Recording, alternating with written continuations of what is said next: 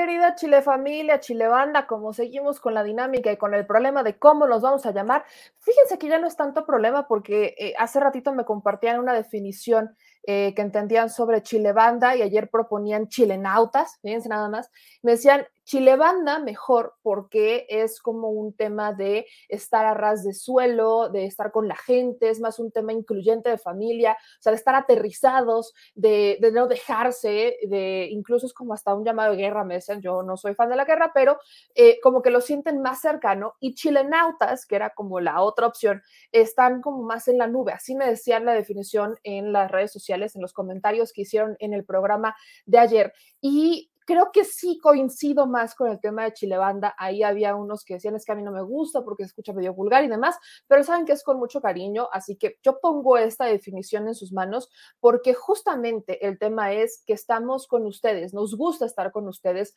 nos gusta poder platicar, nos gusta poder acercarnos, nos gusta poder escucharlos y esa es la parte más, más importante, si se dan cuenta. Lamentablemente, hemos visto que la prensa está eh, normalmente muy alejada de la gente y que solo se le acerca, solo se acercan a las audiencias cuando eh, ven que tienen como alguna historia, pero en realidad es que siempre hay historias que contar y siempre hay denuncias que hacer. Quiero que justamente ese sea el tema, el tema el día de hoy, porque aunque este programa, pues ustedes saben, este no es en vivo, es grabado porque mañana nos toca mañanera no queríamos, o más bien no quiero desperdiciar la oportunidad de alzar la voz. Usted sabe hacia dónde voy, porque si, si me conocen, sabe para dónde voy. Yucatán. Ayer, ayer me hablaban de esta denuncia que, ha pasado, por ejemplo, con la última denuncia que hicimos sobre un asunto en Yucatán. Este es un asunto que, eh, al que le seguimos poniendo atención, que es la desaparición de un pequeño que se llama Zach. Y se acuerdan que cada que tocamos el tema de Yucatán, les digo, las cosas son complicadas. De hecho, cuando entrevistamos a la abuela y a la tía de Zach, les dije, acuérdense que lo preocupante de Yucatán es que las autoridades no hacen absolutamente nada. El pequeño sigue desaparecido y lo último que sabemos es que se lo habría llevado la mamá.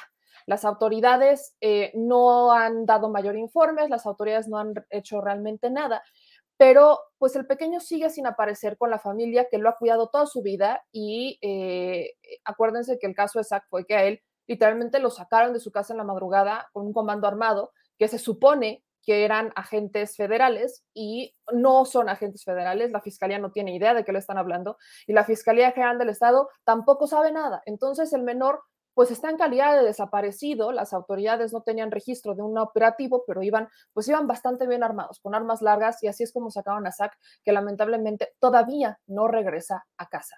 Entonces, usted sabe que le hemos dado en este, en este espacio seguimiento y lo seguiremos haciendo a muchas denuncias y muchos casos en el estado de Yucatán, en donde se supone que nunca pasa nada. Hemos escuchado que Yucatán es uno de los estados donde mejor se puede vivir, es uno de los estados en donde eh, pues prácticamente no hay denuncias, no, no, hay nada, siempre nos dicen eso. Y el otro lado de la moneda es que no solamente están los casos como el de SAC o como el de José Eduardo Ravelo, se acordarán también que fue agredido por policías y que eh, lo asesinaron. Hoy por hoy el caso sigue ahí, no hay justicia, está congelado. Y la pregunta que nos hacemos es, ¿hasta cuándo? ¿Hasta cuándo ocurrirán estas cosas en Yucatán? Así que yo les pido que me ayuden a compartir porque hoy traemos otro caso, otro caso que es urgente que le demos difusión. Así que yo les pido que por favor nos apoyen, dando like, suscribiéndose activando la campanita, porque las cosas se tienen que decir y tenemos que alzar la voz fuerte y claro. Les pido a todos encarecidamente, esta bonita chilebanda, que me ayuden a compartir el programa, que me ayuden dejando sus likes, que me ayuden activando las notificaciones, que me ayuden compartiendo esto en Twitter, que me ayuden compartiendo esto en Instagram, que me ayuden compartiendo esto en el chat de las tías y los tíos desinformadores de WhatsApp, que me ayuden a compartirlo en Telegram, que me ayuden en los grupos de Facebook, que me ayuden porque solamente así estamos alzando la voz y solamente así parece que podemos hacer, hacer algo por estas causas. El caso que les traigo a todos ustedes hoy, para que me ayuden a compartirlo y para que me ayuden a, difundir lo que nadie está difundiendo, es un caso de otra injusticia que se da bajo la administración de la Prodemefa. El asunto es que tenemos una familia que tiene a sus hijos en el CAIMEDE. Ya hemos hablado del CAIMEDE, un albergue en donde pues, se han muerto niños, han violado niños y hay impunidad por todos lados. Los adolescentes, estamos hablando de dos adolescentes, una niña y un niño, de 15 y 16 respectivamente, que ya declararon en la fiscalía que no han sufrido ningún tipo de violencia. Ese habría sido el motivo por el que los habían sacado, eh, los habían separado de su familia. Tiene tres años que el caso ocurrió. Tiene tres años que los separaron de sus padres. Y lamentablemente, pese a que no hay ningún, ninguna evidencia de violencia, que ellos ya declararon que no han sufrido ningún tipo de violencia, ellos siguen ahí y están en peligro porque algo que no les hemos contado completamente, que es justamente parte de lo que estaremos publicando próximamente en este espacio, es que estos menores, hay muchos que terminan en psiquiátricos, con adultos, en psiquiátricos. E, entiéndase el tema niños, niñas y adolescentes han terminado en psiquiátricos en donde no deberían de estar. Los están medicando en, estos, en estas instituciones a cargo del DIF de Yucatán, porque empezamos ahí que la autoridad principal es el DIF y de ahí se desprenden la Prodemefa y el CAIMED y todo esto, les están dando medicinas psiquiátricas y los llevan hasta psiquiátricos. Entiéndame lo que le estoy queriendo decir. El caso de estos tres, de, de estos dos jóvenes, de estos dos adolescentes, es uno de tantos y eso es lo que nos preocupa. Pero lo que vamos a evidenciar acá es que lamentablemente, jurídicamente, lo único que se puede hacer es sacar a los niños. Los niños ya no tendrían que estar ahí. Jurídicamente, las autoridades están obligadas a entregarle a estos dos menores a sus padres. Así que lamentablemente esto no ha ocurrido y por eso vamos a alzar la voz en este espacio. Y primero, le doy la bienvenida y le agradezco mucho la confianza, la insistencia, pese a las amenazas, pese al peligro que, que tiene encima, a la abogada Dariana Quintal, quien es justamente la que ha alzado la voz, la que ha insistido y la que ha ayudado a muchos casos en Yucatán, en donde la PRODEMEFA el CAIMEDE, el Ministerio Público, prácticamente están traficando con los niños, están haciendo un negocio con los niños. Dariana, te agradezco mucho que me acompañes, que nos acompañes el día de hoy. ¿Cómo estás?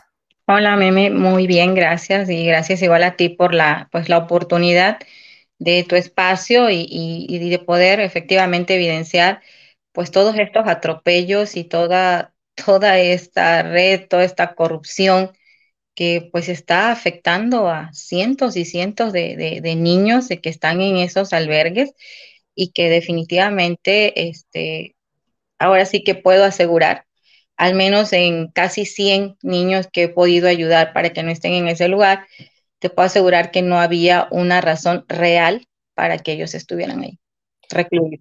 Ahora, jurídicamente, antes de que, de que entremos en la profundidad del caso con la mamá de estos dos menores, ¿Cuál es la situación jurídica de este caso? Bueno, mira, en el 2018 se inicia una carpeta de investigación, que es la que está eh, bajo el número 1818-2018, este, donde se denuncia una supuesta eh, violencia, un supuesto maltrato por parte de, de la mamá hacia estos menores. Esto pues fue denunciado por unos vecinos, porque lo que te decía yo la otra vez, en Yucatán puede ser que si el vecino le caes mal y va y te acusa de violencia, este, van las autoridades y sin investigar te van a quitar a tus hijos. O sea, eh, tus hijos son como el arma que cualquiera puede utilizar para perjudicarte bajo el ojo y de las autoridades sin que hagan nada. El asunto legal es el siguiente. Pasaron tres años donde esta familia pues ha estado intentando, ha estado solicitando, ha querido ser escuchada, ha querido demostrar su inocencia, porque ese es otro punto. Cuando te señalan como un agresor, la presunción de violencia, de, inocencia, perdón, no, no, no existe la, presunción de inocencia en Yucatán. Entonces, ¿qué sucede? Este, Ministerio Público no investiga, no investiga a fondo la situación. Eh, yo llego, veo una carpeta como de, no sé, 25 hojas, 30 hojas a lo mucho. Era toda la integración de una carpeta de investigación por, este, por violencia intrafamiliar de estos, de estos niños, donde en realidad no se había movido absolutamente nada. Algo que quiero dejar claro, este meme, es de que en estas investigaciones no se realizan y que aquí hay, hay, dos situaciones. Una, el que es inocente, pues no tiene esa facilidad de poder demostrar que no debería, porque quien debería demostrar es quien denuncia, pero bueno, no se le da esa facilidad al padre, a la madre que está denunciado, de que se investigue y se, y se demuestre su inocencia. Pero de igual forma, estas carpetas de investigación no se les da, no se les da el seguimiento. Y en dado caso que realmente existiera un agresor, pues tampoco se hace lo, lo conducente para que sean debidamente castigados en caso de que esa violencia se pueda demostrar.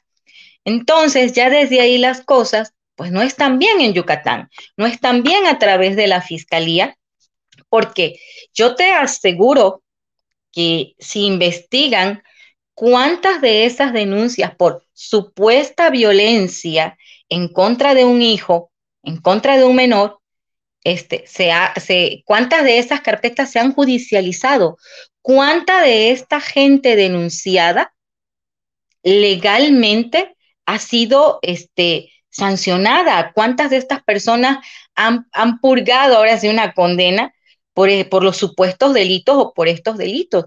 Entonces, desde ahí están dejando en estado de indefensión a los menores, ya sea que la denuncia sea real o ya sea que la denuncia sea falsa. Entonces, desde ahí existen tres años y nunca se hizo nada. Ahora, Dariana, ahí eh, te pregunto justo en la parte jurídica. Se, o sea, nunca hubo diligencias, una investigación que citaran testigos, que buscaran pruebas, evidencia del, o sea, vaya, incluso la parte psicológica, que es la que pesa mucho acá, los dictámenes psicológicos, o sea, el proceso está prácticamente desde hace tres años para acá sin nada, ningún argumento del Ministerio Público como para decir es que aquí están las pruebas de violencia hacia los niños. Lo único que yo encontré en esa carpeta de investigación fue un testigo que presentaron los papás, en ese momento eran otros los abogados, tampoco los abogados hicieron lo necesario como para que esa carpeta o esa investigación realmente tuviera un sustento para, para demostrar la inocencia de estos señores. Pero por parte de la fiscalía no hubo nada. Y yo te voy a decir algo, es increíble que en un proceso legal tan delicado, donde lo que estamos denunciando es violencia en contra de un menor, no se investigue, por ejemplo, en las escuelas, porque estos niños no viven en, una montaña aislados. Estos niños tienen una vida activa, van a la escuela, hay servicios médicos, hay compañeros, hay vecinos, hay familias. ¿Cómo es posible que las autoridades no hagan ese tipo de investigaciones antes de recluir a un, a un menor durante tantos años. Ahora, si ya pasaron tantos años, ¿dónde están esas investigaciones? Esto lo único que arroja es una falta de preparación, de capacidad y de interés por parte de, los, de las autoridades en los temas que tienen que ver con las cuestiones de menores. ¿sí? Las, no, no es posible que eh, en el caso legal de esta, de, de, de esta familia, y me voy a enfocar en esta carpeta, yo llego, veo que no había nada. De entrada ellos estaban incomunicados con sus hijos durante todo ese tiempo, estuvieron incomunicados durante todos estos años con sus hijos. ¿Cuándo entraste tú? ¿En qué? ¿Cuánto tiempo llevaban los niños ahí dentro? Tres años. O sea, acá prácticamente tú retomas el caso ya para... Tomo la carpeta apenas hace, eh, perdón, yo, yo tomo el caso apenas hace un mes y mira, meme, en cosa de 15 días Así te lo digo, en cosa de 15 días se logró una investigación que la fiscalía en tres años no pudo hacer. Pero si lo de la fiscalía es delicado, más delicado es todavía que la PRODEMEFA, hoy PRODENAI, estuvieran enterados de que, de que los menores ya en muchas ocasiones le dijeron a los psicólogos, a los abogados, a personal de CAIMEDE, que era falsa esa situación y que ellos querían declarar y que no fueran escuchados. Entonces, yo al tomar el caso, lo, que hago es solicitar la declaración de los menores, que, se les escuchara y que se hicieran los trabajos sociales, que se hicieran las investigaciones para, el entorno de, esta familia. Una familia que de entrada es muy conocida en Puerto Progreso es, una gente conocida y es gente conocida por ser personas trabajadoras y, personas dedicadas a lo que se tienen que dedicar, que es su familia. Entonces, yo hago todas estas investigaciones porque siempre, antes de tomar un caso, pues también yo tengo que cerciorarme que lo que se vaya a defender realmente este, sea, eh, que yo esté del lado correcto, ¿no? Entonces, este, no siendo mi trabajo, no siendo yo ni ProDenai, ni siendo fiscalía, me doy a la tarea de hacer todo, toda esa labor de investigación y aportar lo conducente para que estos casos salgan. Ahora, ya declararon los menores, ya estuvieron, ya fueron entrevistados por psicólogos, el asunto ya está. ¿Cómo es posible que el fiscal de Progreso Yucatán diga este, pues sí, cuando haya tiempo, yo les voy a dar una fecha para poder determinar. Declararon a favor, pero pues deme tiempo, ¿sí? Y ya luego llegan los papás, yo ya no pude asistir a, este, a la agencia, y les digan que van a reabrir el caso. Y de esto tenemos pruebas porque hay un audio donde este señor lo dice que van a reabrir el caso. ¿A reabrir qué cosa? O sea, el caso, hacen la investigación y en la investigación no encuentran absolutamente nada. O sea, pasaron tres años, no hicieron nada, llegas tú y en 15 días eh, este, toman la declaración de los menores, hacen la investigación y no encuentran ningún tipo de violencia hacia los menores. ¿Se, ¿Hubo sentencia ahí? O sea, ¿exoneran a los padres? No, no, no. Ahí lo que hay, estamos en una etapa de investigación. Y lo que procedería es un no ejercicio de la acción penal. Ellos mismos están diciendo, bueno, no hay elementos, no hay un delito, bueno, pues se puede sobreseer la carpeta, se determina la carpeta y inmediatamente en carácter de urgencia, porque ya tienen tres años ahí y para no violentar el derecho del menor, es algo que pueden hacer, así te lo digo, poniéndote a trabajar, exagerando, en dos días, exagerando. La burocracia, el papeleo, el trámite, lo que quieras, en dos días. Nos vamos con Prodenay y allá la, la, abogada este, nos dice, mire, yo no puedo hacer nada porque mientras este, la fiscalía no me dé un ejercicio, yo no, yo no puedo entregar a los menores. Sí, sabemos que ya ellos se quieren ir, ya sabemos que nada de eso es verdad, pero mire, mientras la fiscalía, entonces yo le digo, bueno, ustedes como PRODEMEFA, como, Pro, eh, como tienen la facultad de solicitar de forma inmediata a la fiscalía que resuelva, porque al final ustedes tienen en este momento amplias facultades, porque acaban de modificar precisamente una ley donde a ellos les da amplias facultades para tomar ciertas decisiones sobre los menores. O sea, esa ley los faculta para que ellos puedan, en tres meses no reclamas a un niño, yo lo puedo dar en adopción. O sea, así, o sea, sí me, me facultas para eso y sí voy a ejercer, sí voy a aplicar esa ley cuando se trate de dar en adopción a un niño, pero cuando se trate de, que estos niños eh, vuelvan con sus padres, restituirlos a su núcleo familiar, entonces ahí sí ya mis amplias facultades no existen. No ejercer, no existen. Entonces, ¿de qué se trata esto? Y algo que a mí me, preocupa, me, me preocupa muchísimo es que a como está este asunto de, manera legal, yo quiero denunciar algo, algo muy grave que está pasando también en este estado. Hace aproximadamente tres, cuatro meses tuve oportunidad, eh, una persona se contacta conmigo también de progreso, una señora de nombre María, muy afligida, eh, una señora muy humilde, de, escasos recursos también, me contacta y me dice, que eh, tiene una, ella tiene una hija adolescente, 15, 15 años más o menos, 16 años la, la muchachilla, sale embarazada de su novio, su novio tenía 17 años, son dos menores de edad.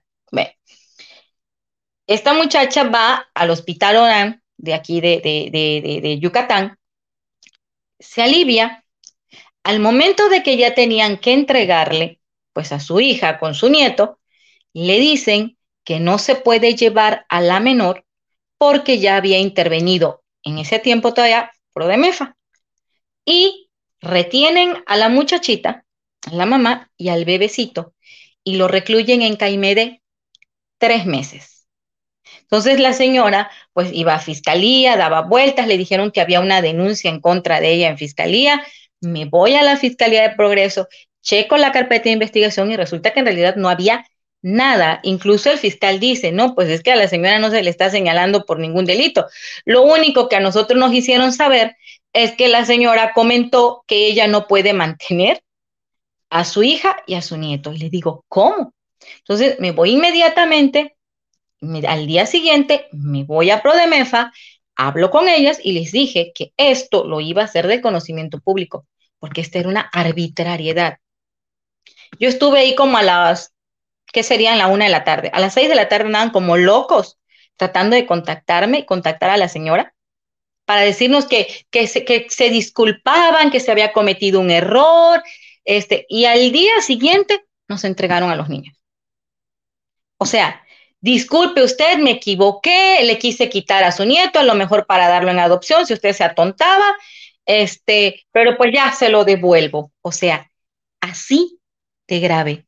Adolescente que entra al ORAN corre el riesgo de ser retenida y de que le quiten a su bebé. Okay. Este es el segundo caso que yo sé de esas de retenciones arbitrarias. Entonces, esto a mí se me está haciendo ya, eh, esto ya está fuera de control. Esto ya está fuera de control. Esos abusos que están cometiendo las autoridades, el Estado, en contra de familias y de niños. Y yo desde aquí quiero preguntarle, de verdad, así, al fiscal general del Estado, ¿cuántas de todas las denuncias se han judicializado y se ha demostrado verdadera violencia en contra de esos niños que en este momento están en Caimede. Tomando eso que me estás diciendo, eh, son dos denuncias importantes y es la evidencia constante de la arbitrariedad y de la omisión de responsabilidades y el abuso de otras por parte de las autoridades. Pero la parte central acá es justamente la familia. Entonces, ahorita regreso contigo, Dariana, pero quiero que, que podamos escuchar justamente a la madre de estos, dos, de estos dos menores de edad, estos dos adolescentes que llevan tres años recluidos ya con crisis de ansiedad eh, ya eh, estresados, hartos, y por lo que vamos a explicar en este momento y lo que vamos a denunciar, bastante mal atendidos por parte del Estado. Entonces, Zaira Lisset Muñoz, te agradezco mucho que te conectes con nosotros. Fue complejo que nos conectáramos, pero aquí estamos. Zaira, ¿cómo estás? Hola, muy buenas tardes, Yamel. Pues, pues cansada, triste, desgastada de toda esta situación. Este, pues la verdad sí estoy un poco desesperada porque casualmente ayer que hice por, por vía este, pública todas estas irregularizaciones que se viven en Caimede, pues temo por la integridad de mi hijo, que, que no sé ni siquiera qué le están haciendo ahorita, ni, ni, ni cómo está en este momento, ya que pues él fue muy claro al decirme cómo en ese lugar, este, pues drogan a los niños y a él ya lo mandaron a psiquiátrico. Entonces, pues me levanto en la mañana y le digo a su papá, ¿cómo está mi hijo? No sé cómo está mi hijo, ¿qué sigue por hacer? Porque la verdad es que en todas esas instituciones, en fiscalía, en, en Prodenay, no me escuchan, simplemente me dicen, el licenciado Luis Herrera está ocupado o no está, o, el licenciado que tiene la carpeta, el licenciado Santos, está ocupado, si gusta esperarlo. He esperado hasta hora y media, dos horas con mis otros hijos allí esperando una respuesta, porque ellos me pidieron este, paciencia una vez que los niños fueran escuchados. De hecho, mi hijo ahorita sí está sufriendo ansiedades, ya que el licenciado Santos Cabañas, eh, el que tiene la carpeta, le dijo que a más tardar en la tarde él salía o si no, a mañana. el niño eh, el lunes, este lunes, este no recuerdo la fecha, me dice, ¿qué pasó, mami? El licenciado Santos me dice que, que debería haber salido ya ese mismo momento o mañana. Pero me presento nuevamente y me atiende el licenciado Luis Miguel Herrera Paz y él me dice que va a volver a reabrir la carpeta. Entonces yo le manifiesto, pero ¿por qué va a abrir la carpeta? Si se supone que esto ya finiquitó, tiene tres años, entiéndame. Y la licenciada fue la que hizo su trabajo. O sea, ¿qué más piden ellos? ¿Por qué? Entonces, a lo que yo veo es que la realidad es que no me los quieren entregar porque simplemente no quieren que yo me siga enterando de más situaciones al respecto. Y algo en lo que yo igual peleo, ajá. Termíname, termíname de decir, perdón. Algo en lo cual yo de igual manera intento defender como madre mis derechos como madre es por qué a mi hija la sacan fuera del estado, se la llevan a Quintana Roo. ¿Con qué propósito? ¿De qué estamos hablando? ¿De hay dinero de por medio? ¿Trata de blancas? O sea, yo puedo pensar como mamá muchísimas cosas, que eso para mí me demuestra, esa evidencia que es verídica. Ahora, Zaira, quiero que, eh, estamos hablando de cosas muy graves. Es tu hijo, tu hijo Luis y Jimena, 15 y 16 respectivamente. A tu hija la han llegado a sacar y se la han llevado a Quintana Roo. ¿A qué? Es correcto. no lo sé ¿Cómo te enteraste que sacan a tu hija? Ella me lo dice, pero en ese momento que me lo dice todo el tiempo de estas visitas que hemos tenido nosotros, estamos custodiados y, los limitan a hablar y nos limitan a decir cosas, porque pues te hacen firmar un reglamento donde ni siquiera le puedes, o sea, tienes limitaciones ante tus hijos realmente de qué les puedes decir y qué no les puedes decir, porque en ese momento simplemente pues no puedes hacer ese, esa pregunta o ese comentario. Pero ¿por qué no puedes? ¿Se los llevan? ¿Te dicen no puedes? ¿O cómo identificas que, que o sea, que tienes estas limitaciones? Porque en ese momento están las personas, se levanta ella, están viendo qué haces o este, eso no puedes decir, va fuera de contexto. Todo, todo el tiempo te están observando. Y no es una, son dos. Ok. Quiero que regresemos un poquito en el tiempo. Y cuéntame de ti.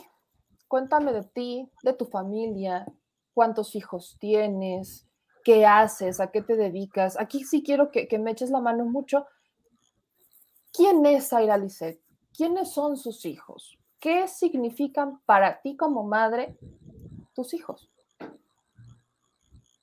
Pues para mí mis hijos son muy importantes. Este es por lo cual yo cada mañana me tengo que levantar a trabajar para poderles dar su sustento. Este, yo sí cierto, soy conocida aquí en Puerto Progreso junto con mi esposo.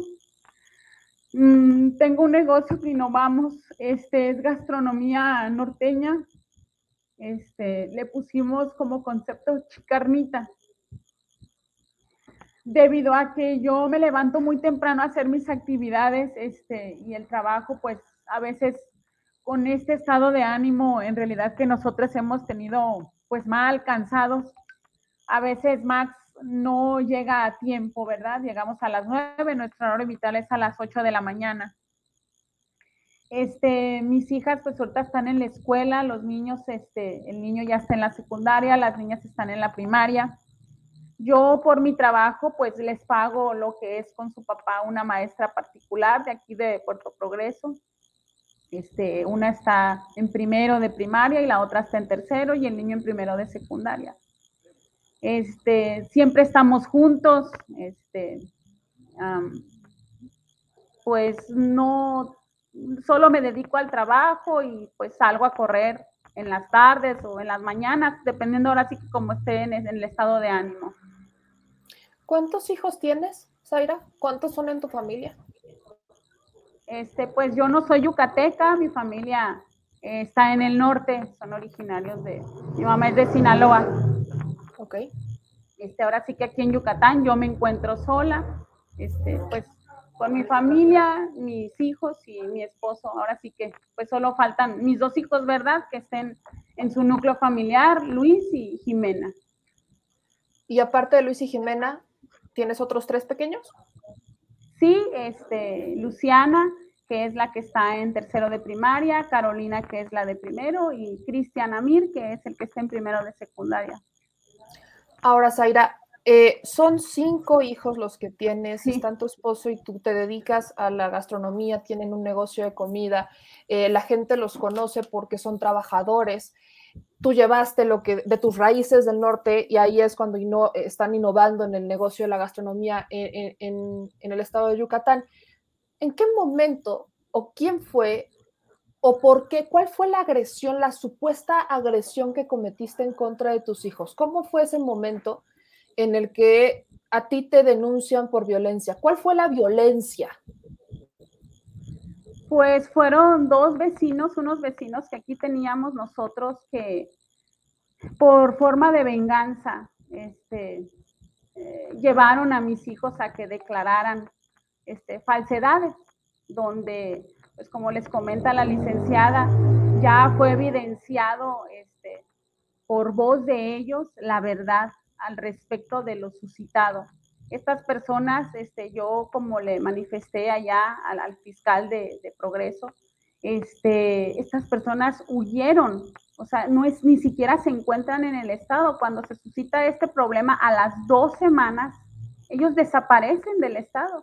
Y a nosotros, pues mi familia y, mis hijos que se encuentran en el Caimedes son los que estamos siendo verdaderamente afectados a esta situación y no es no son meses, son tres largos años de, estar tocando puertas, de querer que, de verdad a mí como, como madre, como, como lo que se está diciendo, me, me, me, demuestren realmente ello, pero, pero no ha sido así, realmente ha sido muy desgastante toda esta situación. Ahora, Zaira, eh, estos dos vecinos, ¿por qué se querían vengar de ti? Eh, ¿Qué, qué, qué, es lo que les habría hecho molestar, sabes? Este, nosotros, hubo un fraude y nosotros lo descubrimos y a ellos no les agradó. ¿En ese fraude ellos estaban implicados? Sí, estas, estas dos personas, este, eh, la señora este, Mariana Sabí y su pareja Alejandro. Ok, entonces, ¿ustedes denunciaron el fraude? No, no. ¿Por qué no lo denunciaron? Pues porque yo realmente me enfoqué en la situación que se me presenta con mis dos hijos, Aid y Jimena. Jimena, ajá, y Luis.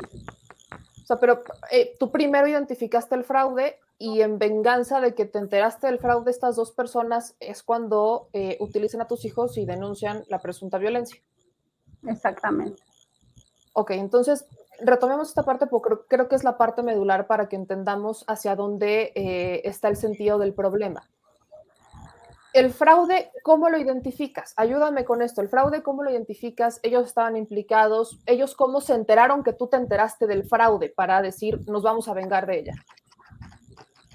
Pues como conocidos de aquí hubo un comentario y creo que a ellos no les pareció porque ellos al final de cuentas querían hacer un negocio con nosotros debido a la gastronomía que nosotros manejamos, querían inmiscuirse y mi esposo les dijo, no, no, no quiere. Entonces ellos entienden la situación del por qué no queremos y ellos toman represalia. ¿Y cuál fue la represalia? Mis dos hijos.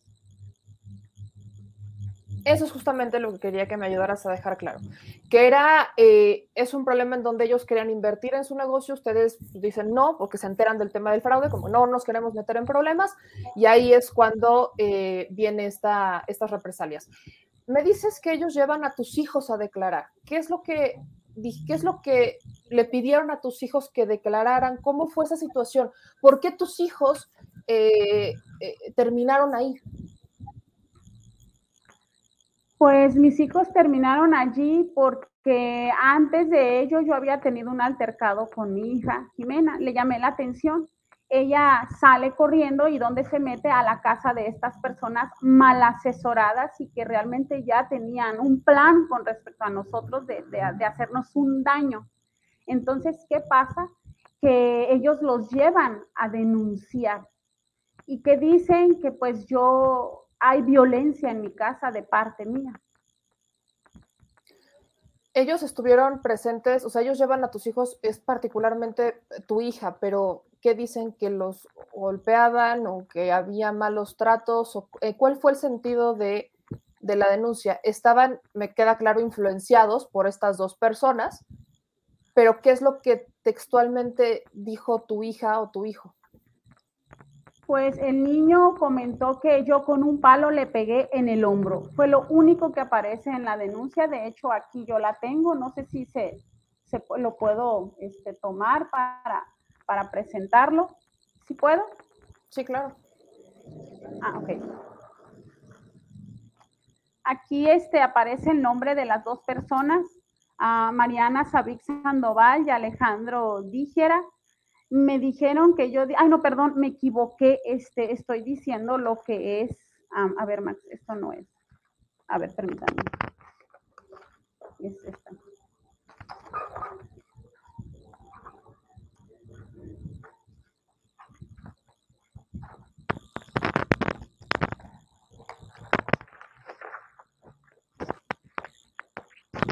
Este, bueno, aquí Jimena dice que este, mm, mi madre me dio con un hombro, a mí me dio en el hombro, Cesli Jimena Márquez Muñoz, a mí me dio en el hombro con un palo, siendo ante tal situación es que decidí salir corriendo al igual con mi hermano. Este, esa fue lo que declaró este, mi hija Jimena.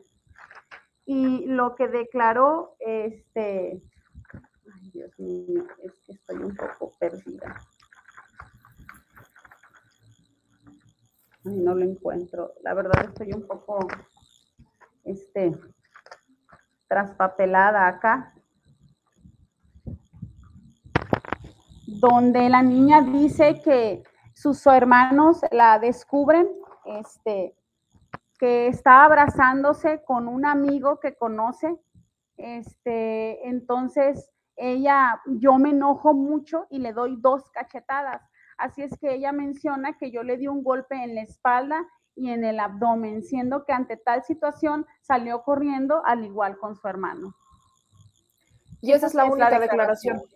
Esa es la única declaración que ellos antepusieron ante la fiscalía. Ok, ahora, ¿qué es lo que sí pasó? O sea, ¿qué es lo que realmente pasó en ese altercado con tu hija? Llegó, le, en ese altercado, no? no? No, claro que no, por supuesto que no. Al, al, niño, el niño es el que dice que yo le pegué con un palo y la niña dice que yo le di dos cachetadas, un golpe en el hombro y en el abdomen. No fueron así las cosas. Este, yo le sí le llamé la atención, la verdad, donde este, este muchacho que es con el que ella pues ahora sí que no simplemente fue un abrazo, este, pues está dentro de la casa, él es un empleado y yo antes de ello, yo hablo con mi hija y le digo, él es un muchacho, va a ayudarle a tu papá a trabajar, este, aquí hay reglas, hay principios en la casa, compórtate como una señorita, por favor, porque el trabajo de nosotros es de madrugada, este, hasta el día siguiente, ¿verdad? Que, que se concluye. Le llamo la atención porque sus hermanos me están comentando lo que está pasando dentro de la casa. Y yo la verdad le digo, te voy a llevar al doctor, vamos al doctor, pues para ver qué está pasando. Este, y ella salió corriendo y pues fue a dar con estas personas en las cuales pues no esperábamos que eso se suscitara. Ok, me queda claro el asunto. Ahora, eh, después de esto, cuando tus hijos eh, dan la declaración y terminan retenidos y los terminan llevando al CAIMEDE, ¿qué te dicen tus hijos? ¿Cuánto tiempo pasa de que se da la denuncia y se los llevan, eh, quedan bajo la custodia del Estado, quedan bajo la custodia de la PRODEMEFA, terminan en el CAIMEDE? ¿Cuánto tiempo pasa para que tú los vuelvas a ver y hables con ellos? Pues hasta hace poco, hasta hace, creo que son ocho visitas las que tengo y dos llamadas telefónicas, porque en lo que yo estoy presentándome a lo que es Prodenay, este, me dicen que no puedo, que yo soy este, un peligro para mis hijos, que no puedo tener acceso a ellos y que no se me van a permitir visitas. Este, entonces yo me indigno y allá me llaman, usted es una mala madre. Así me lo dijo la persona este, que está en lo que es la recepción. O sea, tú en estos tres años apenas has podido ver a tus hijos eh, en el último año. Sí. Ok. ¿Y cuando pudiste hablar con tus hijos, qué te dijeron? Pues ellos me vieron, este, me pidieron perdón, me manifiestan donde ellos dicen, yo solo dije lo que estas personas me dijeron que dijera. Este, y pues fue que se ha empezado a hacer todo, que ya se terminó, ya declararon, ya, ya dijeron que quieren regresar a su núcleo familiar, quieren estar con nosotros, con su familia. Ellos eh, te dijeron por qué terminaron diciendo lo que estas personas les dijeron, o sea, por qué mintieron. Pues el niño me dijo que porque estas personas en su momento le habían dicho que le iban a comprar un celular, este, ropa y que los iban a llevar a Europa. ¿Y tu hija? Ella, pues la verdad yo la veo apenada. No, las visitas no las he tomado como para retomar ese tema. Este, no dejo que ellos espontáneamente me digan las cosas, no les comento nada, yo solo quiero, pues más que nada, ver cómo se encuentran cuando yo los veo, no, no, no preguntarles nada del pasado, porque yo ya eso ya lo perdoné, o sea, no, no tiene sentido, estoy hablando como, como una mamá, no, no, no, no quiero ya ni siquiera saber nada de ellos, son mis hijos y ellos tienen las puertas abiertas de la casa el momento en el que ellos regresen, ¿no? Ahora, me mandaste unos audios y quiero que, los vayamos poniendo para que la gente vaya eh, escuchando el tema. Me mandas un primer audio en donde estás hablando con tu hijo y en ese audio que eh, es un poco complejo porque sé que no les permiten a veces, no les permiten entrar con el celular y lo tienen que meter a escondidas.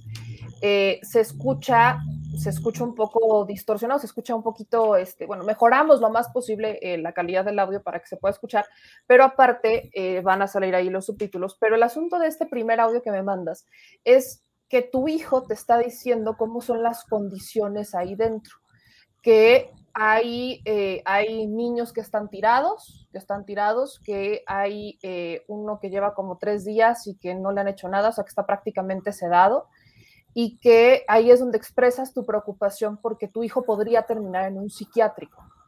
Entonces, vamos a escuchar este primer audio para que me ayudes a darle este contexto, para que la gente, la audiencia que nos está ayudando a compartir y que nos está ayudando viendo este programa, entienda el problema entienda la gravedad del asunto desde la voz de los que están ahí dentro, porque a veces no queda muy claro eh, qué es lo que están viviendo. Entonces, comparto este primer audio para que lo podamos escuchar. Aquí es este.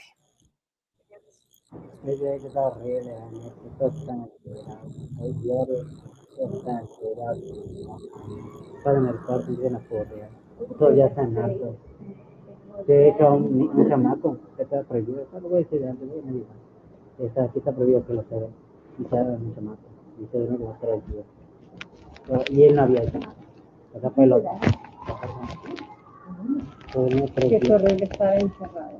Tres días lo que dan, tres días se dormido. Lo que le estoy diciendo ahorita, mire que yo no tengo por la integridad. O sea, se lo dije a la y se porque le dije a una licenciada, la licenciada, le dije que se al psicólogo y no era eso. No, y aparte los que los llevan a psiquiátricos, yo temo, me van a llevar al niño a psiquiatría cuando no tiene, cuando no tiene ningún... ¿Qué, ¿Qué me van a decir a mí que yo no sé? Que vaya con mi cara de tonta es otra cosa, pero yo...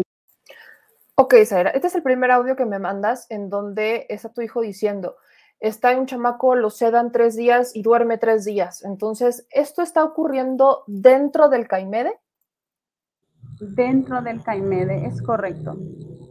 De hecho, ahí no sé si lograron escuchar donde yo le digo, yo eso es lo que temo, que a ti te lleven a psiquiatría. Y mi hijo me dice, es que ya me llevaron. Y yo, ¿cómo? O sea, o sea después de este audio, o sea, tu hijo te dice, es que a mí ya me llevaron a psiquiatría. Sí, sí, ya me llevaron a psiquiatría. ¿Por qué tu hijo lo han tenido que, bueno, terminó en psiquiatría. Me queda claro que no es el proceso, no debería de ser así, pero ¿cuál fue el motivo? ¿Qué es lo que ahorita está presentando tu hijo? El motivo es que ella tiene mucho cuadro de ansiedad, porque ellos desde un principio pues se dan cuenta de lo que, de lo que pasó y exigen hacer valer sus derechos pidiendo hablar con sus papás donde se los niegan, donde les dicen a las trabajadoras sociales, por favor, quiero hablar con mis papás, este, y, y no se los permiten. Entonces, él ya anteriormente se intenta escapar y tiene en lo que es en la pierna izquierda una rajada de orilla a orilla, porque se quedó prensado en lo que es la, la, barda, en los alambres que hay en ese lugar. Ok, ahora, después de este audio me mandas otros, otros tres audios. Y en estos tres audios estamos viendo más problemas, más el tema de las condiciones que ahí se vive. Vamos a escuchar este siguiente audio eh, para que también me ayudes dándole este contexto.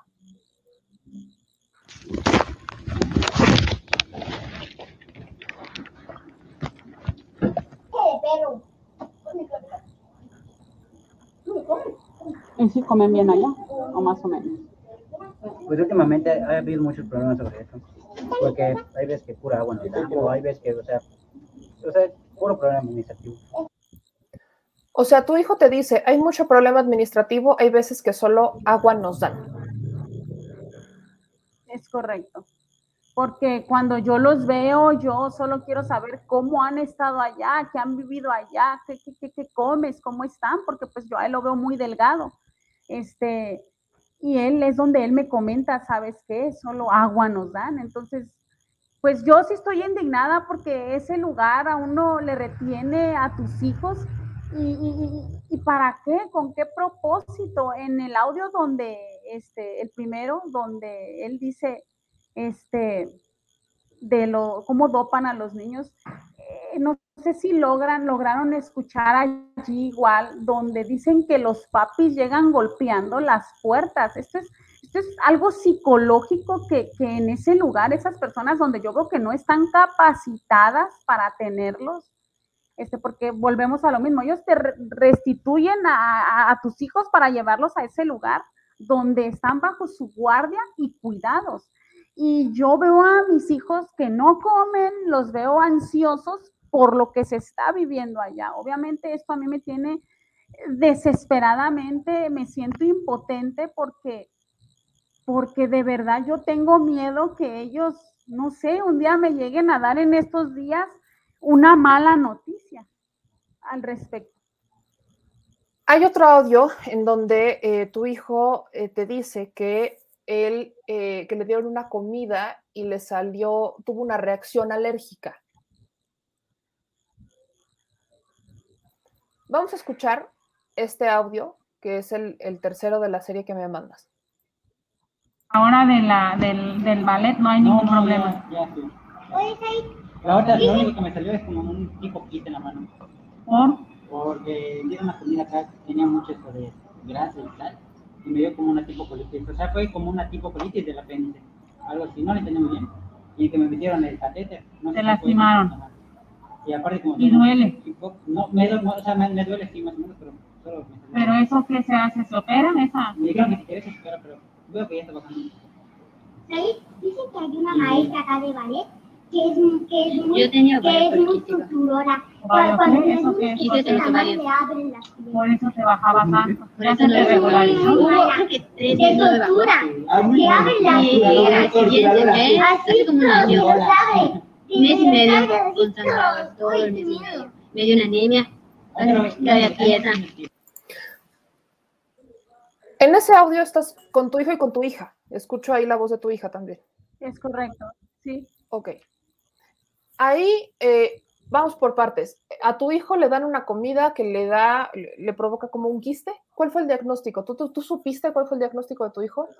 Nunca a mí, a pesar de que me hicieron firmar un reglamento donde dice que si tu hijo se enferma, ellos están obligados a hablarte. A mí jamás me han em, hablado ni para decirme que mi hijo está en psiquiatría, ni mucho menos que han tenido este tipo de problemas.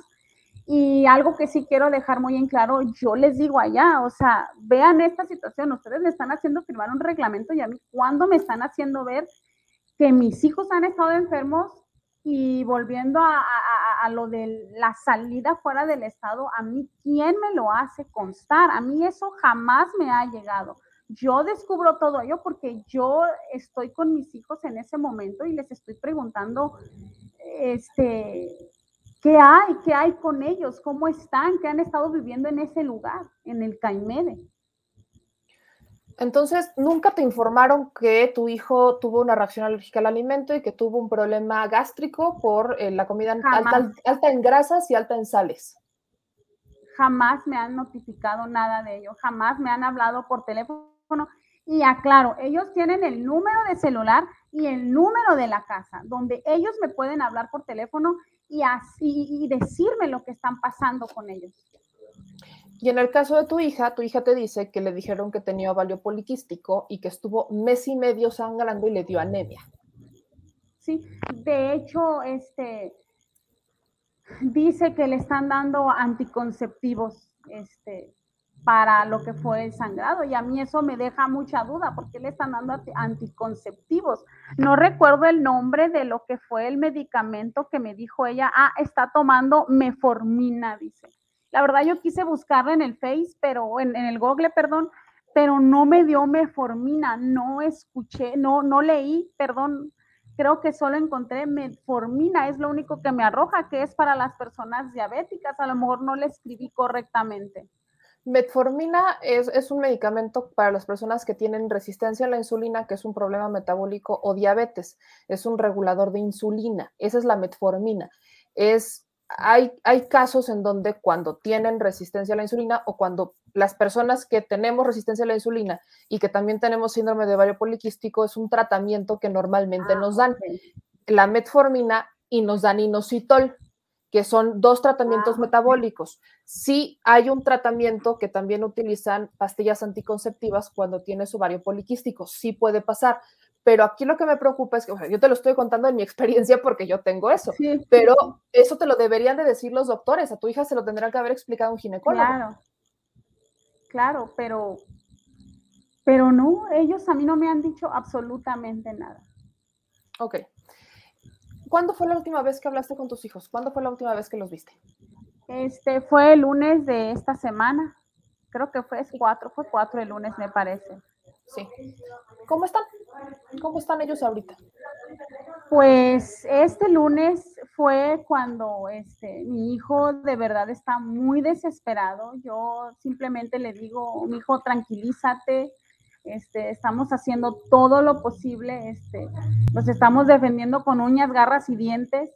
Este, nosotros estamos muy preocupados. Le pido a mi hija Jimena que, que cuide, que vea a su hermano, porque yo a ella aunque la veo cansada, la veo muy triste, este, siento que puedo confiar un poquito en este momento más en ella para que me vea al niño, porque él de verdad ya está agotado todos sus recursos este, en su salud. De hecho, tenía este, una venda en el, ahora en el pie derecho. Este, dice que, que por lo del ballet, como escucharon, se había lastimado, pero pues tiene también un hombro lastimado. Y cuando yo le pregunté, dime qué te pasó en el pie, pues solo volteé a ver a las personas de atrás y las personas de atrás, los que nos están custodiando, se les quedan mirando, así es que es donde me entra la duda qué está pasando, porque debido a todas estas situaciones, este, creo que ese audio no se lo envié donde eh, cuando ellos se quitan de, de Fiscalía Progreso, que fueron a hacer su, pues ahora sí que su declaración, ¿no? este, él queda frustrado porque él esperaba salir en ese momento. Y un compañero se le acerca y, lo golpea y lo castigaron a él limpiando todos los cuartos del área y lavando los trastes. Entonces, no sé de lo que yo escucho igual de los audios, cómo llegan los papis aporreando las puertas pues quiero pensar que hasta si te portas mal, no sé, los golpean, de verdad, los golpean, porque yo estoy viendo a mi hijo con la venda y, el codo lastimado. ¿Los papis quiénes son? ¿Qué, rol tienen? ¿Qué hacen Los papis, este, pues son los que cuidan a los niños, los que están custodiando allá. Hay papis y hay mamis. Ok, entonces son los custodios, puedes así llamarlo, quienes los cuidan, quienes eh, pues están a, cargo de la atención de los niños. Exacto, porque lo que he mirado allá es que hay veces que están lo que son las trabajadoras sociales, una persona en la entrada, que algo que le dicen maestra, este, una muchacha que es una estatal, que es a la que la mayoría de las veces la he mirado allá, una policía estatal. Este, entras, hay un kiosquito como con florecitas y al, al lado derecho es a donde uno va, tienes visitas. Esta última vez sí me tocó estar presente de verdad y me da mucha tristeza decirlo, niños que, que no puedo creer, no me cabe en la cabeza cómo pueden estar allí este, con, problemas, niños con síndrome de Down. Me dio mucha ternura porque había una niña que, quería ir a mis brazos, quizás pues buscando el, vínculo materno. Y la verdad es indignante ver en el estado en el que están porque ni siquiera tienen este, esa institución donde dicen proteger a, niños maltratados, este, no tienen ni siquiera toallitas húmedas, toallas femeninas, no hay gel antibacterial, este, las mesas yo siempre llevo mis trapitos para limpiar donde están sucias, donde ahí te sientan. Este, los niños, me tocó mirar niños que tienen un zapato de uno y un zapato de otro. He estado presente donde llegan donaciones y las donaciones no entran no entran directamente allá, ah, sí está bien, déjela ahí en una bolsa, ahí está la bolsa, las dejan allí, pero yo sé que no les llegan los donativos a ese lugar. Este, te voy a poner unas imágenes y eh, es la primera vez que lo voy a hacer porque justo estamos haciendo esto de forma virtual, pero quiero que me ayudes con esto y después ya entraré con, con Dariana. Las tomo del perfil de la titular de la Prodemefa. Tere Anguas Zapata, y ella pone la publicación del 2 de octubre y dice, para terminar el día de ayer con la celebración, qué mejor que hacerlo con nuestros niños y niñas grandes, es en Caimede y nuestras casas hogar, donde está nuestra fuente de fuerza e inspiración para tomar aire, resetearnos y volver a un, de nuevo a una trinchera a luchar por ellos. Y pone estas imágenes del Caimede en donde eh, dice o, dan esta imagen de que todo está muy bonito y demás. ¿Tú así ubicas el Caimede? No, la verdad no. De hecho, este es muy triste estar allí, de verdad, porque se oye en parte la ansiedad de esos niños en lo que es en la parte de atrás, este, gritando, desesperados. Este, yo a las personas que están allí las veo de cierta forma impacientes, este, me tocó salir en el área de juegos, niños chiquitos como de, ¿qué será? Uno, de uno a tres años. Y los niños están solos jugando y, solo la persona está ahí sentada, no, no, no hay un, no hay el, el, el, amor quizás que ese niño necesita para, para fortalecer este, no sé, el enlace amoroso como de una madre. O sea, todas estas imágenes que vemos que publica la titular de la Prodemefa, quien está a cargo directamente del CAIMEDE, son fotos que no, con, las que tú dices, bueno, no, no checan, no checan lo que ahí están publicando con lo que realmente está pasando en el CAIMEDE. No, nada, de eso. Pues yo quiero agradecerte mucho, Zaira, que, que pudieras compartir con nosotros tu historia, porque esto esto es, de una, es una evidencia más que tenemos ante una administración que lamentablemente en vez de poner en el centro a los niños, niñas y adolescentes, está poniendo en el centro sus intereses. En este momento, ¿qué es lo que tú le podrías decir a la gente que nos está viendo y escuchando que como madre, como afectada, ¿qué, ¿qué le podrías decir a la gente para que entienda la gravedad del problema en el que estás, en el que está tu familia por culpa de las autoridades de Yucatán? Pues yo lo que puedo decir es que hay, como mencionó la licenciada, hay demasiada negligencia. Yo he ido, he querido frente a frente decirles, háganme las pruebas, háganme ustedes, yo he hecho todo lo que me han pedido, o sea, tengan un poco de compasión, de consideración. Ellos no fueron los que hicieron su trabajo, quiero recalcarlo. Quien hizo, su quien hizo el trabajo de ellos fue la licenciada Darían Quintal. De no ser por ellos, creo que esto ni siquiera, ni siquiera se estuviera dando a conocer. O sea, yo la verdad estoy ahorita, como ya mencioné, muy, muy desgastada. Este, creo que ya está con pocas palabras porque ese lugar ha sido muy indignante. De hecho, cuando voy, las primeras veces, como ya mencioné, este, y voy a decir su nombre, este, la señora Blanca Vega es una de las personas que me trató muy mal, que fue la que me dijo que yo era una mala madre y que yo le pedí a ella, por favor, que si había una mediación, y, creo, quiero que lo recuerde, este, una mediación al respecto para que se pudiera no tardar tanto este proceso. Ella, ella lo negó simplemente, ella ella me tachó, esa es la palabra, esta persona me tachó y encima, este, sin pensar cómo hablan, te llaman que eres una persona analfabeta, la licenciada que está viendo a mis hijos, que es la licenciada Eira Torres, donde también me tiene muy indignada porque mis hijos dicen, mami, me da mucho gusto escucharte. Yo pensé de verdad que tú no ibas a estar aquí porque la licenciada Eira Torres, este, mi hija la señala donde ella les dijo que sus papás no están haciendo nada por ellos y, y no fue así. Cuando yo vi a la licenciada les dije, me sorprende porque está la carpeta donde, como ya mencionó de igual modo la licenciada Darian, ha habido otros abogados donde fuimos mal asesorados y eso lo han evadido, han evadido de verdad la persona que nosotros no es que demostremos ser, somos esas personas donde intento luchar día con día para sacar a mis hijos adelante, a, los que tengo ahorita conmigo, que son tres, y pues también ahorita que tengo, este, tuve el, el gran este, gusto de volver a ver a mis hijos después de tanto tiempo llevarles sus necesidades, porque ellos me piden sus necesidades allá adentro, ni siquiera mi hija tenía pues brasieres, no tenía ni pantaletas, tenían ganas de un chocolate donde digo, Dios mío, todo este tiempo se han privado de tantas cosas y dónde está la autoridad que ni siquiera se fija de verdad lo que los niños viven allá adentro.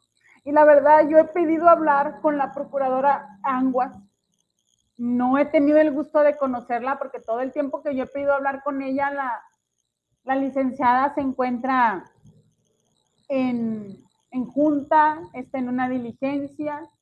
La única licenciada de verdad que se ha tomado el tiempo de atendernos es la licenciada Cecilia Serrano, pero yo de verdad este, quise hablar con la procuradora y exponerle esta situación, pero ella se rehúsa, se rehúsa a, a hablar conmigo, se ha rehusado y, y la verdad todo eso que se vive allá, yo les digo a usted, procuradora, es, es muy penoso. Yo de verdad, si por mí fuera, yo le pediría su renuncia porque no está capacitada para estar como procuradora. Uno debe de tener empatía y vigilar todo eso que se vive allí, porque le estoy dando las pruebas a usted de que de verdad mi hijo está sufriendo, mi hija está enferma, yo se los entregué sanos y vea cómo me están entregando ustedes a mis hijos y cómo estoy viendo que se encuentran ellos ahorita. La ansiedad donde mi hija se ha estado peleando allá, pidiendo hacer valer sus derechos y ni siquiera tienen de los 30 días del mes una hora diaria me dan. Nada les cuesta reabrir a aquellos padres que de verdad estamos afligidos, hacer quizás esa visita y entre semana que los hijos puedan hablar con los padres. Yo estoy muy desesperada, muy cansada y de verdad hago responsable al Estado de lo que le pase a mis hijos en este momento por todo lo que está saliendo a la luz ya no tengo palabras, la verdad. Zaira, te agradezco mucho que compartieras con nosotros tu historia. Desde esta trinchera me comprometo contigo a hacer lo que podamos, lo que esté en nuestras manos Muchísimas para gracias, ayudarte a recuperar a tus hijos. Muchísimas gracias. Muchas gracias, Aira. Dari, eh, otra vez estas atrocidades que estamos viendo en Yucatán. En este caso, me queda una duda. Eh, si ella resultara, o sea, ella para las autoridades como la madre, eh, la denunciada, es presuntamente un peligro, ¿qué pasa con los otros tres niños? Esa es la pregunta. Mira, mira, meme.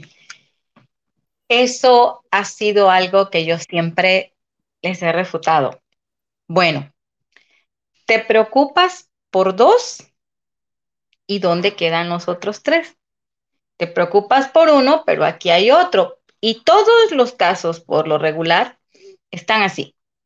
Se llevan a unos y dejan a otros. Cuando los papás corren con la fortuna, porque hay a unos que de plano se los llevan todos, les quitan a todos sus hijos. Tuve oportunidad una vez de sacar a seis niños que, les, que le habían quitado a una mamá. Ahora mira, este, así como ven ahorita a, Zaira, yo he visto incluso a varones, señores, llorar de desesperación porque ya no saben a dónde más acudir con las autoridades. Legalmente, ahorita con esta chica se puede promover un amparo, por supuesto, pero la gente no tiene muchas veces, casi en todos estos casos, la economía como para pagar un amparo, ¿sí? Y yo lo puedo hacer, por supuesto, pero a mí el Estado no me da un centavo para hacer el trabajo que ellos deberían estar haciendo. Entonces, sí lo voy a hacer, pero voy a exhibir la negligencia de ellos, la mala fe y el dolo.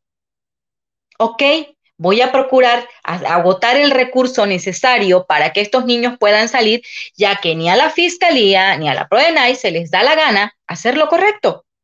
Voy a ir ante la instancia federal, pero sí los voy a exhibir, porque eso que están haciendo no está bien. A como yo he tenido la conciencia de poder ayudar a esta gente, la gente que no ha tenido ese apoyo de nadie, han perdido a su familia, han perdido a sus hijos, se han perdido vidas en el Caimede y el Estado jamás ha hecho una investigación por los niños, en especial un niño, un caso que fue aquí eh, del conocimiento público que se les ahogó. Y al final sale el licenciado, en ese tiempo eh, era el fiscal general Aldecua, y dice, bueno, pues fue culpa del niño, ¿para qué fue tonto? Él se acercó a la piscina y se ahogó.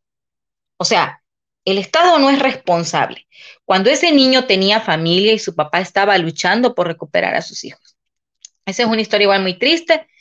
Está en las redes, está en los medios y jamás se fincó responsabilidad a nadie, ni por haber separado a estos niños de manera arbitraria, ni por la muerte de ese niño. Y esto que te está diciendo, que te está platicando Zaira, con muchos niños que han salido de ahí, me lo han dicho. Lo he visto. He visto, cuando va alguien de visita, ponen a todos los niños muy monos, pero hasta te sorprende que hasta peinaditos. Pero vas en un día normal y cómo los tienen. Han salido niños ahí cundidos de piojo. Entonces, esas cosas que dices, bueno, yo no quiero denostar, a lo mejor hayan personas que trabajen ahí y que le echen ganas y, y lo que quieras, pero aquí hay una cuestión. No nos vamos a fijar únicamente eh, eh, en, en cómo los tienen físicamente, sino psicológicamente, emocionalmente, legalmente, los atropellos que se están cometiendo. ¿Cuántas personas no están luchando en este momento por sacar a sus hijos de ese lugar y no pueden? Si en este caso, en especial en este caso, que ya se demostró que no existe ninguna violencia, nunca existió, que los niños quieren salir, que quieren regresar con sus papás, las autoridades le dicen, no. Imagínate en esos casos que están más complicados y que necesitan un abogado y que las personas no tienen los recursos para pagar un abogado.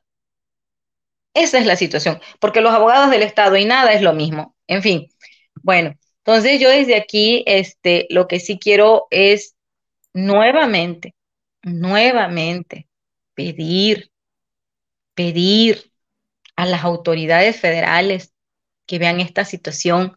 Hay una denuncia que presenté, una investigación que supuestamente se está haciendo en contra de cuatro exprocuradoras, en contra de una fiscal que hizo de las suyas, la licenciada Arminda Ciau Flores, que de verdad hizo y deshizo en la agencia 29, en la agencia especializada de menores, ¿sí?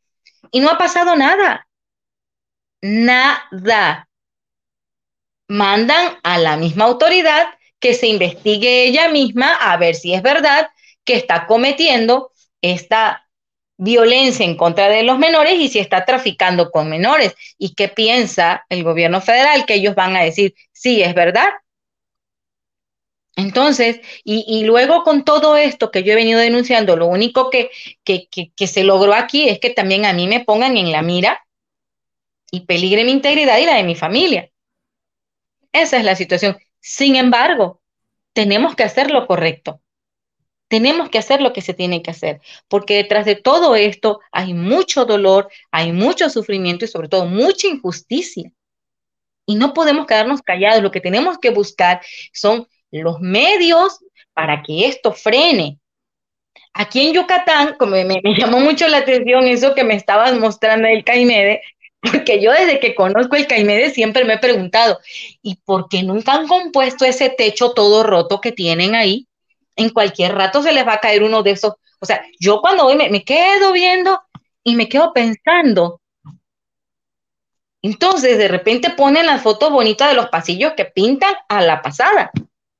Pero vayan a ver, y no solamente el Caimede, porque no, los niños no nada más están en Caimede que vayan a ver los otros albergues que nadie supervisa y donde hay hombres sacando a niños y se los llevan en combis y los regresan a niños de dos y tres años de edad, porque eso también ya lo he demostrado con evidencia, con pruebas, porque yo no voy a venir a hablar y siempre lo he dicho, a lo loco.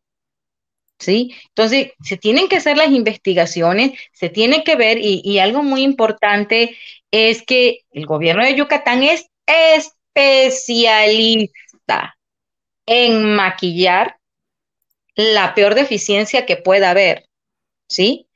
Ellos son capaces, ¿sí? De, como en el caso de Ravelo, ¿sí? De manipular la información, de que la víctima se convierta en realidad en un agresor, en maquillar todo. Aquí no pasa nada. Ellos vienen y sobre una poza llena de excremento ponen un tapete y todo es bello. Eso es lo que hacen. Pero la realidad en el Estado es otra. A nivel de estas instituciones, la realidad es otra. Entonces, sí es muy importante, es necesario, súper necesario que se atienda esta situación de los niños, que se atienda la situación de fiscalía. Los fiscales no tienen la preparación para atender estos temas de menores, ni siquiera la misma Procuraduría del Menor, o en este caso ya la PRODENAI, tiene eh, eh, a la gente, al personal capacitado. No es posible, de verdad, no es posible que venga una abogada X. Yo, y en 15 días pueda hacer el trabajo que ellos en tres años no pudieron hacer. Dariana, ayúdame con un tema, y aquí es la, la, parte que más me preocupa. No es la primera vez que tocamos el tema de menores bajo la custodia del Estado que terminan casualmente en otro Estado. O sea, que los sacan, los sacan y se los llevan. ¿A qué se los llevan, Dariana? Eso es lo que quisiéramos saber. Se manejan con un total hermetismo. Yo, yo, yo platicaba, bueno, no tienes para comprarle ropa interior a los menores, eh, porque de entrada por algo son los donativos. Bueno, el Estado no tiene dinero, necesita de donaciones para mantener esos centros. Ah, pero sí tienes para llevártelos de paseo a la Riviera Maya. ¿se supone que llevan a los niños de paseo a la Riviera Maya? Se supone, se supone. O sea, no tienen, por lo que estamos escuchando, hay días en donde solamente les dan un vaso de agua, en donde les dan comida alta en grasas, alta, alta en grasas, alta en sal. No hay toallas sanitarias. Eh, o sea, vemos que estas, o sea, fallas, necesidades básicas no están cubiertas. Pero eso sí, ¿se los llevan de vacaciones a la Ribera Maya? Paseo, porque eso fue lo que dijeron, que se los habían llevado de paseo. Entonces yo les pregunto, yo todavía le pregunté a la abogada, Y oiga, licenciada, y si ni Dios lo quiera, pasa un accidente, le pasa algo a estas criaturas, ¿quién va a responder? ¿O va a pasar lo mismo que con el niño que se ahogó en la piscina? Porque al final, si es cierto, los tienes en resguardo, pero hay una cuestión legal todavía de por medio y los padres siguen teniendo la patria potestad y, y siguen teniendo un derecho. También es así que ellos los hacen firmar, como dice esta chica, este, eh, un reglamento donde se supone que, a los padres les tienen que informar sobre las enfermedades, sobre ciertas cosas. Ahora, el detalle está en que una vez que te quitan a tus hijos, en automático ellos te quitan todo el derecho. Y ellos se sienten los dueños de tus hijos y ellos disponen de tus hijos. Entonces, eso es un abuso. Ellos únicamente están en ser como un resguardo en lo que se supone se debe arreglar un, una, una, cuestión legal, en que, en que, lo que la situación se esclarece. Pero ¿por qué te vas a llevar a, estos chicos con el permiso de quién? ¿Con la autorización de quién? O sea, eh, eh, dan, eh, tratan a estos niños como si estuvieran de plano en, orfandad, cuando estos niños en realidad tienen familia, cuando hay procesos, procesos legales de por medio, donde, donde no hay nada todavía definido, como para que ya ellos de plano te incomuniquen y traten a la gente como si fueran delincuentes y los traten como si fueran basura. Y quien ha llegado a ese lugar y tiene ahí a sus hijos, me dará la razón. Porque no, yo no estoy mintiendo, ni la gente está mintiendo. Eso de los donativos. Incluso hay una persona que trabajó en Caimede que ella me dijo, cuando quieras, Dariana, yo puedo decir bajo anonimato todo lo que pasaba ahí, cómo se llenaban las bodegas, que no le entregaban las cosas a los niños, que de repente la mercancía salía, porque mucha gente a veces regala cosas nuevas o cosas en buenas condiciones, y cómo se las llevaban y a los niños no les daban lo que a ellos les correspondía. Dice, a mí me daba mucha tristeza y mucho coraje lo que hacían. Y ella me dio su palabra, que cuando se le requiera, siempre y cuando sea bajo el anonimato, ella va a declarar las cuestiones de los donativos que se daban a ese lugar. Contáctanos a Dariana, ayúdame a contactarla para poder hacer eh, el testimonio de forma completamente anónima y cuidando su identidad, para que podamos tener esto completo y hacer, que es justamente el tema, hacer la denuncia completa, porque las irregularidades que hay, no solo en los procesos, sino también administrativas, administrativas. son varias. Claro, no, no, no, eso, ¿cómo es posible que los papás, las mamás de repente, porque veían en qué condiciones, ven en qué condiciones tienen a sus hijos, ellos les llevaban ropita, de repente iban, compraban una ropita, se las llevaban, cuando salían lo que le daban era pura ropa vieja, literal. Yo últimamente a los papás, incluso a Lisette se lo dije, no le compren ropa a los muchachos porque no se las van a devolver. Lo que les van a entregar son tres trapos rotos, porque así me entregan a esos niños. Y yo no he sacado ni uno ni dos niños de ahí. Entonces, esa es la, esa es la situación. Solamente hubo una muchachita que vi que cuando le entregaron hasta un muñeco de peluche viejito, pero bueno, se lo entregaron y vi que salió con unas bolsas, no sé qué contenía, no sé si la mamá le había mandado esa ropa y era de ella, no sé si se lo regalaron, no lo sé solamente a una muchachita he visto que salga con una bolsa, más o menos así, con ropa. Todos los demás salen con dos, tres muditas de ropa, todas rotas o viejas. Entonces, si sus papás, me consta, les llevaban ropa nueva, me consta. Entonces, la, ajá. en total, ¿cuántos niños ha sacado de ahí? 92. Ok. Pues tenemos que seguir alzando la voz. Dariana, yo te agradezco mucho la confianza, la paciencia, pero sobre todo eh, tu valentía, tu valentía para seguir alzando la voz y para seguir apoyando a estas familias. En vez de recibir algo a cambio, lo que recibes son amenazas. Entonces yo sé, yo sé a lo que te expones con esto. Y por eso muchas gracias, Dariana. Y, y, y si me permites, no solamente las amenazas últimamente me da, este, pues me da coraje porque sí llega la, la, la molestia de ver cómo lo primero que hacen estas autoridades es cuando tú estás tratando de proteger a la gente de los abusos de las mismas autoridades, recurren a ciertos medios que se prestan a este tipo de jugarretas para hacerte una campaña de desprestigio y empiecen a denostarte y empiecen a tratarte, ah, o sea, el, el, hecho de que yo sea abogada no significa que yo sea una ladrona ni, ni que yo ande haciendo cosas que no deba. ¿sí? Entonces, este, que de repente veas publicados y situaciones así, entonces sí, sí, eso como que duele, porque si hay algo que, igual toda esta gente puede decir, es que yo cuando los he ayudado, yo, yo me entrego a, a, a esa búsqueda y esa recuperación de los menores y ni siquiera les cobro, porque son gente que no tienen cómo pagarte. Es gente mayormente de zonas marginadas. ¿Con qué te van a pagar? un juicio, un asunto, un caso de menores no cuesta dos pesos. Y ellos no tendrían nunca para poder pagar un abogado.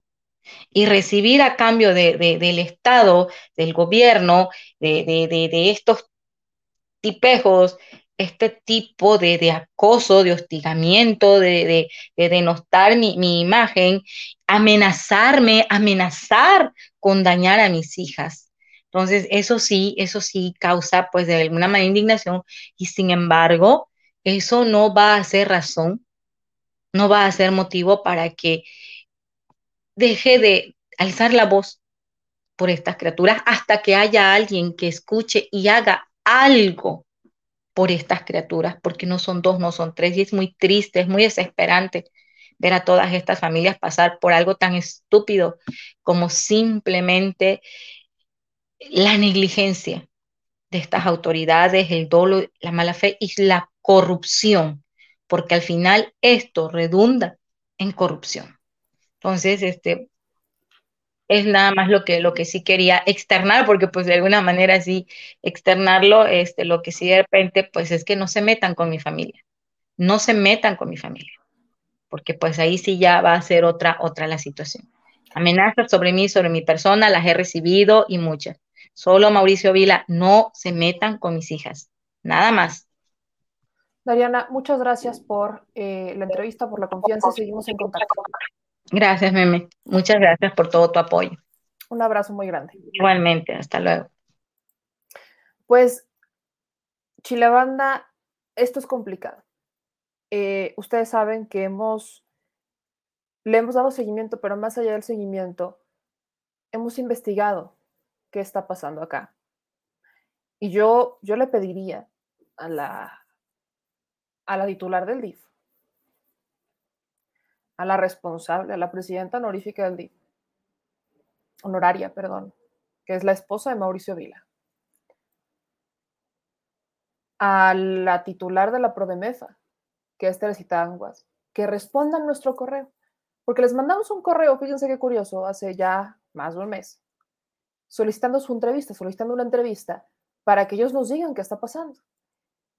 Es un tema que ya a estas alturas representa un delito federal, porque estamos hablando de trata. Para la gente que no lo sabe, eh, el esquema de adopciones ilegales es una modalidad del delito de trata. Y aquí preocupa mucho más cuando me mencionan que están sacando a los niños y se los llevan a estados como Quintana Roo un estado en donde una periodista llamada Lidia Cacho identificó una red de trata de menores. Entonces, esto es un asunto pesado, es un asunto complicado, porque las autoridades se escudan en los resultados para ellos que son, miren cuántos niños hemos dado en adopción, pero no les están diciendo, miren cuántas familias hemos desintegrado. Ese es el punto medular de esto. Que hay antecedentes en América Latina de este problema, particularmente en Chile, en donde en Chile hasta se hizo una organización que se llama Nos Buscamos. Y es una organización que nació justamente la fundadora, Constanza del Río, es una, era una menor que fue dada en adopción y que su madre y sus padres nunca la dejaron de buscar. Fueron separadas al nacer algo como lo que nos estaba explicando Dariana que ocurrió con una eh, menor que había dado a luz y que las autoridades le separaron al bebé y dijeron con la pena nos vamos. Y si no es porque entra la mano de Dariana, si no es porque entran eh, la, defensa, se queda sin ver y sin conocer a su hija. Sí, menor de edad, sí, pero no porque sea menor de edad quiere decir que le puedes quitar al hijo. No, no, no simplemente puedes esperar a ver cuántas menores de edad se embarazan para separarlas de sus hijos cuando nazcan y le pones el pretexto de que nació mal, se murió, etcétera, simplemente no sabes qué pasa. Ese es un tema complicado que está pasando en México, porque en Yucatán es en donde más registro tenemos de esto, porque hay denuncias, porque hay una persona que es Dariana que está denuncie y denuncie y denuncie y denuncie y denuncie. Pero hemos identificado casos en Jalisco, en Baja California y en Puebla, por ahora. Y también me ha llegado un correo de Michoacán de madres o padres que están buscando a sus hijos, de menores que ya son mayores de edad, pero que llevan años buscando a sus padres biológicos y que les vendieron la idea de que sus padres no los quieren, nunca lucharon por ellos o los dieron en adopción. Cuando no es así. La autoridad los separó y los dio en adopción. Y si nos metemos al tema de adopciones en México, es todavía más complicado porque sabemos que hay dinero de por medio. Porque también hemos identificado, y esto en Yucatán, también hay, que hay quienes llegan de otros estados, adoptan a los menores y se los dan en un día. Mientras que hay familias que están dos, tres, cuatro años en lista de espera, que cumplen con todos los requisitos y no les dan a los niños en adopción. ¿Cuál es la diferencia entre unos y otros? Bueno, lamentablemente, y esto es parte de lo que, insisto, próximamente verán en este espacio, a lo que le hemos dedicado muchas tardes y le seguiremos dedicando, es que también está involucrada la iglesia. Hay organizaciones de religión, de organizaciones religiosas, que reciben donativos millonarios y que resulta que son las que terminan facilitando las adopciones. Pero cuando hablo de donativos millonarios, hablo de donativos de 500 mil pesos o más, millones de pesos, para facilitar las adopciones de niños que no deberían de estar en adopción porque sus padres están peleando por ellos. Porque sus padres ahí están luchando por recuperar a sus hijos. Y hay muchos hay muchos casos que lamentablemente han sido separados, fueron dados en adopción, o se supone que los deberían de entregar con la persona que los va a resguardar y los terminan entregando con personas que los violentan. Así que tengamos esto en el panorama porque cuando nos dicen es que en Yucatán no pasa nada, no, claro que pasa. El problema es que no quieren que se sepa. Y el problema no solamente que compren a los medios de comunicación, es que amenazan y compran a los propios funcionarios y denunciantes para que no digan nada, para que no alcen la voz, para que nada salga de Yucatán. Pero, y no me dejaron mentir en los comentarios, y es lo que más me duele, que cuando uno va a ras de piso y escucha estas historias, lo primero que nos dicen es, ah, pero es que eso ya se sabía. No saben la impotencia que da que la gente te diga, pues eso siempre ha pasado. O sea, si siempre ha pasado, ¿por qué no se ha hecho noticia? ¿Por qué si siempre ha pasado, no, no, no se ha arreglado? ¿Por qué si siempre ha pasado, no se ha puesto atención? Ese es el problema de esto. Para que me entienda la impotencia que luego tenemos con casos como estos, es esa, que a nivel nacional nos dicen, no, hombre, es que Yucatán, el mejor lugar, no, hombre, casi, casi eh, beatifican al gobernador, porque prácticamente ya lo quieren hacer presidente al gobernador de, de Yucatán a Mauricio Vila. Y Mauricio Vila no le ha puesto ni tantita atención a lo que está pasando con los niños. Y no logramos a veces entender el problema de nuestros niños. No logramos entender que si no invertimos en los niños, que si no nos preocupamos por los niños, no solamente vamos a tener ciudadanos con problemas psicológicos, sino que podemos llegar a tener criminales, porque estos niños al crecer y al no tener oportunidades que se les da desde chiquitos, van a buscar en dónde encontrarlas y no muchas veces son las oportunidades que nos gustaría. Así que dimensionemos el problema que hay aquí, porque a veces creo que no lo dimensionamos y este es uno muy grande. cuando les digan de nuevo que nunca pasa nada en Yucatán, compártanles este video. Compártanles la, la, serie que vamos a sacar próximamente. Compártanles la información que hay. Porque así que digan, no pasa nada, no, pasa mucho. El problema es que nadie dice nada. Mi querida familia, yo les agradezco a todos que estuvieran con nosotros y que nos ayuden a compartir estas historias, que nos ayuden a llegar a más personas, que nos ayuden a desmitificar estas eh, glorificaciones que hacen de algunos estados cuando en realidad las cosas no son así. Gracias a los que se suscriben, gracias a los que nos activan la campana, gracias a los que nos dan like. Yo sé que la pregunta más recurrente que me hacen es ¿cuándo vas a llevar esto a la mañanera? Porque es, es tema, al ser un delito federal, es tema. Este es un tema que sí se llevará. Solamente que requiero o la negativa de las autoridades, al que no me quieran responder porque saben que hay que hacer todo mediante un proceso, y antes de llegar a nivel federal necesitamos agotar las instancias intermedias. Y es un tema que en cuanto saquemos la serie, es justamente cuando se va a plantear, porque es un problema que sigue y que persiste.